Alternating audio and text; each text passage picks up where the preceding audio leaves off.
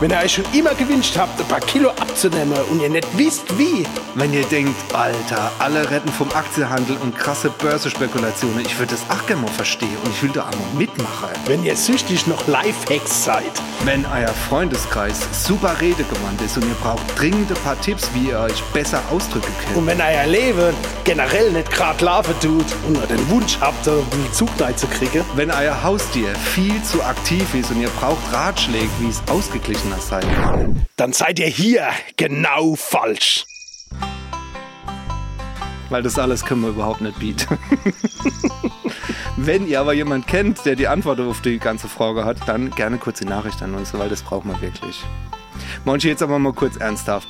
Wer soll sich für unseren Podcast Fisi Madende eigentlich interessieren? Irgendjemand, der die Pals genauso liebt wie mir.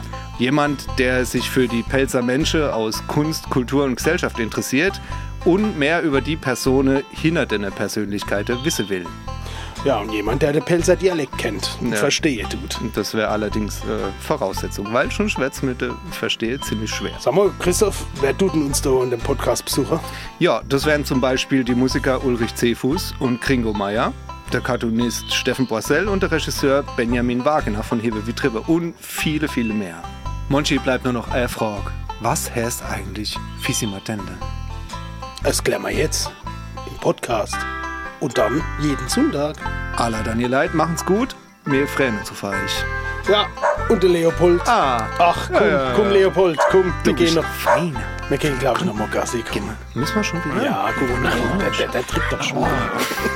Geht. Alla Daniel. halt